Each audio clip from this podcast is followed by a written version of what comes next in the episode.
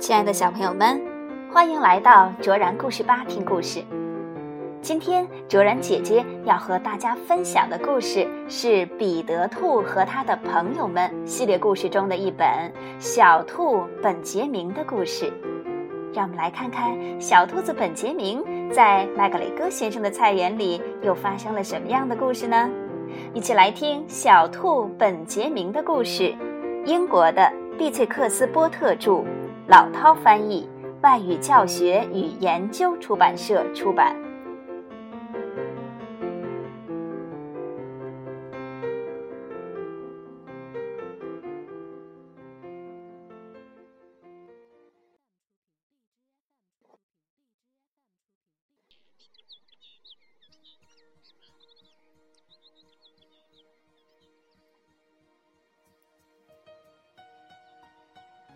一天早晨，一只小兔子坐在路边的土坡上，竖起耳朵听着嘚嘚嘚嘚的马蹄声。麦格雷戈先生驾着双轮马车沿路驶来，麦格雷戈太太坐在他的旁边，戴着她最漂亮的帽子。马车一过去，小兔本杰明就溜到了路上，一蹦一跳，一蹦一跳的出发去探望他的亲戚。他们住在麦格雷戈先生菜园后头的树林里。那片林子里到处都是兔子洞，其中最整洁、沙土最多的洞里，住着本杰明的姑姑和他的表兄妹弗洛普西。莫普西、绵尾巴，还有彼得。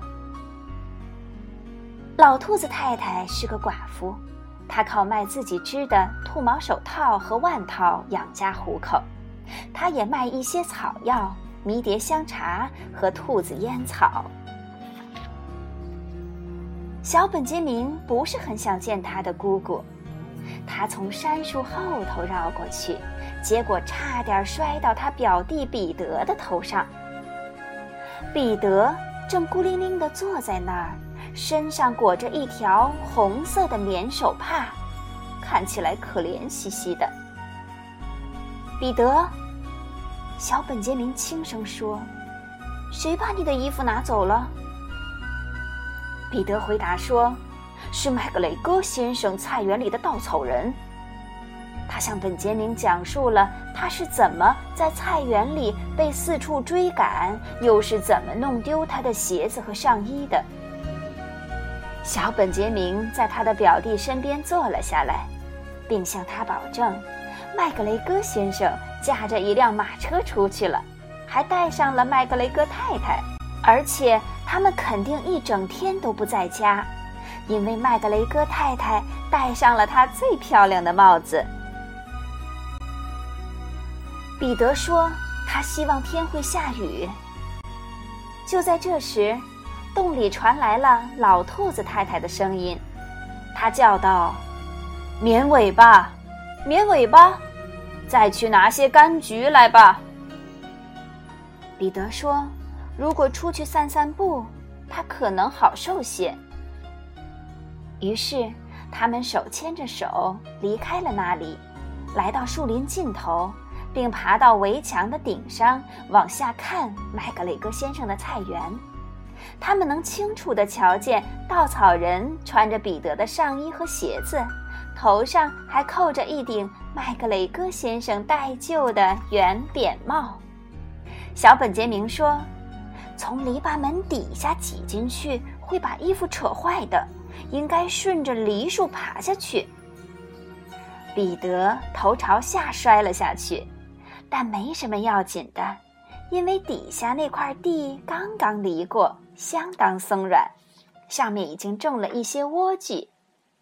他们在这块地上留下了很多奇奇怪怪的小脚印，尤其是小本杰明，因为他穿着一双木底儿鞋。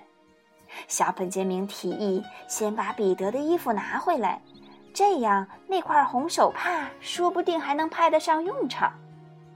他们把衣服和鞋子从稻草人身上扒下来，前一晚刚下过雨，鞋子里湿漉漉的，上衣也有点缩水。本杰明试了试那顶圆扁帽，不过对他来说太大了。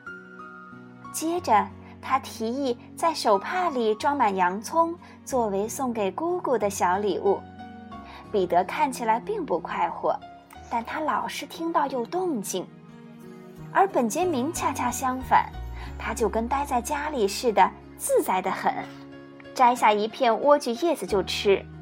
他说：“他和爸爸总是到这个菜园里来摘莴苣，回去就当周日的晚餐，都已经成了习惯。”小兔本杰明的爸爸就是老兔本杰明先生。莴苣的的确确非常好吃。彼得什么都没吃，他说他想回家。不一会儿。他的洋葱就掉了一半儿。小本杰明说：“带着一大包蔬菜，不可能沿着梨树爬回去了。”他领着彼得大胆地往菜园的另一头走去。菜园的红砖墙上洒满了阳光，他们沿着墙角一条铺着木板的小道往前走。老鼠们坐在门阶上砸樱桃壳。他们不停地朝小兔彼得和小兔本杰明眨眼睛。不一会儿，彼得又松开手帕，把洋葱撒了一地。接着，他们走进一堆花盆、棚架和木桶当中。这时，彼得听到了些动静，比他以前听到的任何声音都要恐怖。他的眼睛一下子瞪得像棒棒糖那么大。他走在本杰明前面一两步的地方，忽然，他猛地停了下来。绕过墙角，两只小兔子看到了，只瞄了一眼，本杰明就以迅雷不及掩耳之势把自己、彼得和那包洋葱藏在了一个大篮子底下。是一只猫。那只猫爬起来。伸了个懒腰，走过来嗅了嗅那只篮子。也许它喜欢洋葱的味道。不管怎样，它一屁股坐在了篮子上面。他在篮子上一待就是五个小时。小兔彼得和本杰明在篮子底下，啊，那里面实在太黑了，而且洋葱的味道相当刺鼻。他们被呛得直掉眼泪。太阳慢慢落到了树林后边，已经接近傍晚时分了。可是那只猫仍然趴在篮子上面。终于，传来了噼啪噼啪的声音，一些泥灰块从墙顶上往下掉。那只猫抬头一看。看见了老兔本杰明先生，他正沿着高处平台的墙顶昂首阔步地走着。他嘴里叼着烟斗，抽着兔子烟草，手里拿着一根细枝条。他正在找他的儿子。老兔子先生可从来不把猫当回事儿。他从墙顶一跃而下，跳到了猫身上，一巴掌。就把它从篮子顶上拍了下去，接着又一脚把猫踹进了花房，还抓掉了它的一撮毛。这一切发生的太突然，猫顾不上反击。老兔子先生把猫赶进花房，锁上了门。接着，他回到篮子那里，揪住儿子本杰明的耳朵，把他从篮子底下拎了出来，用手里的细枝条揍了他一顿。然后，他又把外甥彼得拎了出来。最后，他拿上那包洋葱，大摇大摆地走出了菜园。大概半小时后，麦格雷戈先生回来了。他发现了几件令他大惑不解的事情，好像有个人穿着木底鞋在他的菜园里来来回回走了个遍。只是这些脚印也未免太小了吧？而且他也想不通，猫是怎么把自己关在花房里边，还从外头锁上了门呢？彼得回到家后，妈妈看见他把上衣和鞋子都找回来了，心里非常高兴，便原谅了彼得。